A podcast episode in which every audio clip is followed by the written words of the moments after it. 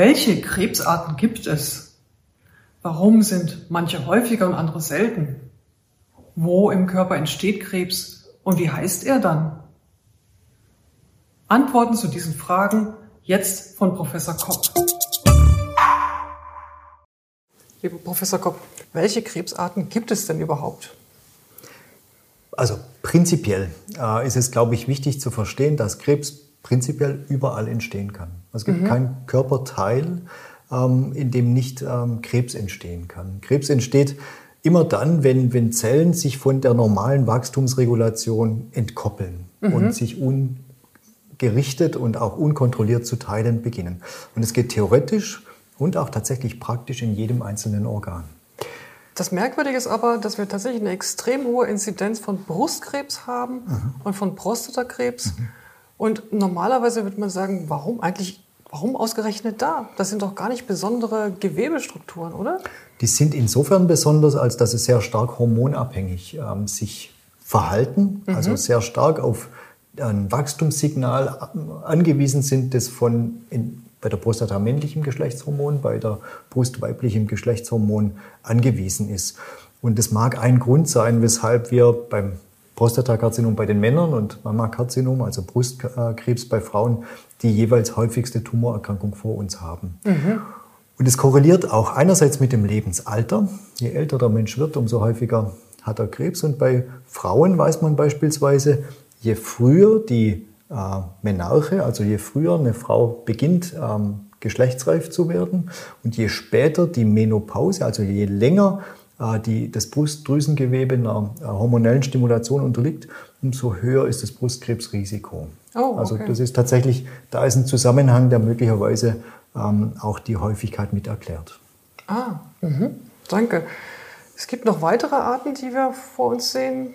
Genau, also was wir jetzt gerade besprochen haben, sind, das ist, glaube ich, wichtig zu wissen, sind die Karzinome. Mhm.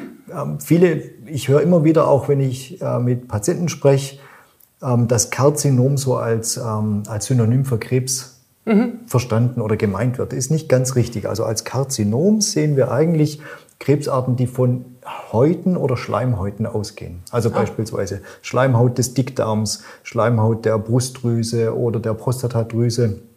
Das all diese äh, Tumoren nennt man Karzinome. Und das mhm. sind die bei weitem häufigsten äh, malignen Erkrankungen, also bösartigen Erkrankungen des Menschen. Es gibt aber demgegenüber noch die Leukämien und Lymphome, mhm. also die von den Blutzellen abstammen im Grunde. Das sind ja beides unterschiedliche Arten von Blutzellen. Ja. Und zusätzlich noch die Sarkome. Und die Sarkome sind selten, das, da geht es, glaube ich, als nächstes äh, dann drüber. Das sind äh, Tumoren, die leiten sich ab von Bindegewebe, Fettgewebe, Knorpel, Knochengewebe. Eigentlich ist es erstaunlich. Sarkome sind ja extrem selten. Ja. Aber wenn man anguckt, welchen Anteil die an unserem Körper, also Muskeln ja. und Knochen haben ja den höchsten Anteil an unserem Körper. Mhm. Warum ist das eigentlich so selten dann? Also im Ver vergleichsweise selten und auch mit einer anderen Altersverteilung.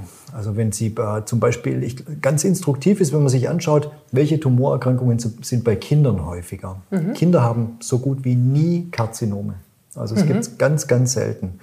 Kinder haben Gott sei Dank insgesamt auch selten Krebs, aber wenn sie an Krebs leiden, sind es meistens Leukämien, Lymphome, Sarkome, manchmal auch äh, Tumoren des zentralen Nervensystems. Und äh, der, der, große Unterschied ist, dass die geringere Lebenszeit ähm, eher prädisponiert für Erkrankungen, für die wahrscheinlich eine höhere genetische Empfindlichkeit wichtig ist, nicht so sehr Schadstoffe von außen. Oh, ja, also mhm. Paradebeispiel ist ja Lungenkrebs. Über 90 Prozent der Lungenkrebspatienten haben geraucht und durch das ständige Inhalieren von Tabakrauch entsteht Entzündung und Krebs in der Lunge. Typisches Karzinom ähm, und ein typisches Organ, das mit jedem Atemzug mit der Außenwelt in Kontakt ist. Mhm. Knorpel, Knochen, Bindegewebe, Muskulatur sind nicht so sehr mit der Außenwelt in Kontakt mit Schadstoffen von außen intakt und wir kennen auch wenige Risikofaktoren, also sind eher genetische Risikofaktoren und die sind insgesamt selten und äh, so ist die, die sind Sarkomerkrankungen bei Erwachsenen deutlich, deutlich seltener als Karzinomerkrankungen. Ah ja, ach ja, danke. Das ist mal eine einleuchtende Erklärung. Ich glaube, als nächstes haben wir so die Bezeichnung der unterschiedlichen Krebsarten. Mhm, genau. Und das ist in der Tat so, da lernt man richtig viel, wenn man sich das mal genauer anschaut. Genau, also die, der Name der meisten äh, Krebserkrankungen hat tatsächlich mit, mit, äh, mit der Art zu tun. Und hier äh, verwirklichen sich oft die Pathologen. Also mhm. die Pathologen, so. die, die, die äh, schauen unter Mikroskop sich die Zellen an. Ja. Das können im, in, äh, im Bereich von Blutkrebserkrankungen natürlich banale Blutproben oder Knochenmarkausstriche sein. Mhm. Es können aber auch einfach Gewebeschnitte sein, sehr dünne Gewebeschnitte. Und wenn die zum Beispiel unter Mikroskop immer noch Ähnlichkeit mit dem Ursprungsgewebe haben und es sieht drüsig aus, ein Pathologe kann also eine Drüse sehr gut ganz genau äh, unter Mikroskop beschreiben, dann kommt die Vorsilbe Adeno davor. Mhm. Ja, also Adeno steht für drüsig, aus Drüsengewebe abgeleitet. Erythro ist hier zum Beispiel genannt steht für rotes Blutkörperchen. Es gibt zum Beispiel Erythroleukämien. Ach, tatsächlich, gibt, ja? ja? Es gibt das Leukämien, die haben Ähnlichkeit mit roten Blutzellvorstufen. Mhm. Also es, die Vielgestaltigkeit ist so komplett, wie man sich sich auch nur vorstellen kann, äh, wenn man ins Detail geht. Da hatte ich tatsächlich noch nie ja. davon gehört, ja. Mhm. Dann haben wir auch noch genau. weiter. Ja? Wenn, wenn Sie Hepato äh, vor sich haben, also zum Beispiel das hepatozelluläre Karzinom, mhm. ist der primäre Leberzellkrebs. Oder ähm, das maligne Melanom kennen Sie als schwarzen Hautkrebs. Und ähm, wenn Lympho vorne kommt, Lymphom oder früher äh, gab es auch zum Beispiel die Bezeichnung für Lymphosarkom, wenn, wenn Lymphome, also Lymphknoten, Tumoren gewachsen sind, dann äh, stecken da Lymphozyten drin als mhm. die ursprüngliche Krebszelle. Mhm. Genau, und hier äh, ist jetzt noch eine Erweiterung auf, das ist jetzt vor, vor allem Sarkomnomenklatur, also ein Chondrosarkom. Das hat eben unter Mikroskop Ähnlichkeit mit Knorpel oder leitet sich von Knorpelzellen ab.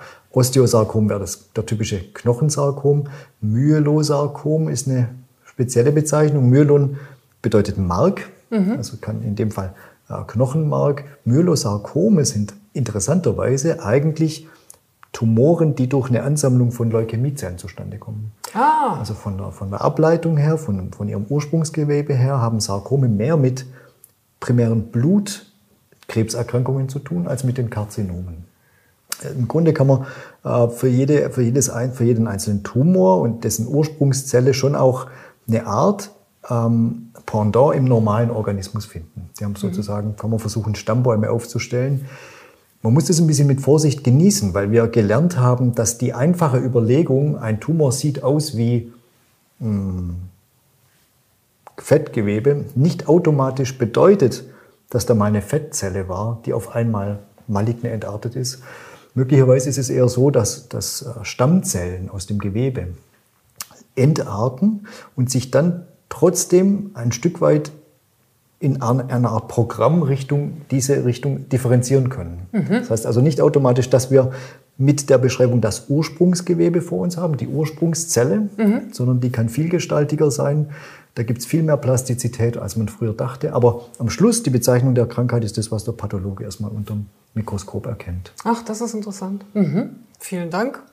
Und wir machen gleich weiter mit dem nächsten Teil, also bleiben Sie bitte dran. Ach ja, Bitte geben Sie uns Feedback zu dieser Episode unten in den Kommentaren. Wir möchten unsere Angebote immer besser machen. Wenn Sie also konkrete Fragen haben und Sie bestimmte Themen besonders interessieren, lassen Sie es uns unter dem Video oder per Mail wissen. Und übrigens, abonnieren Sie unseren Kanal, dann verpassen Sie keine weitere Folge.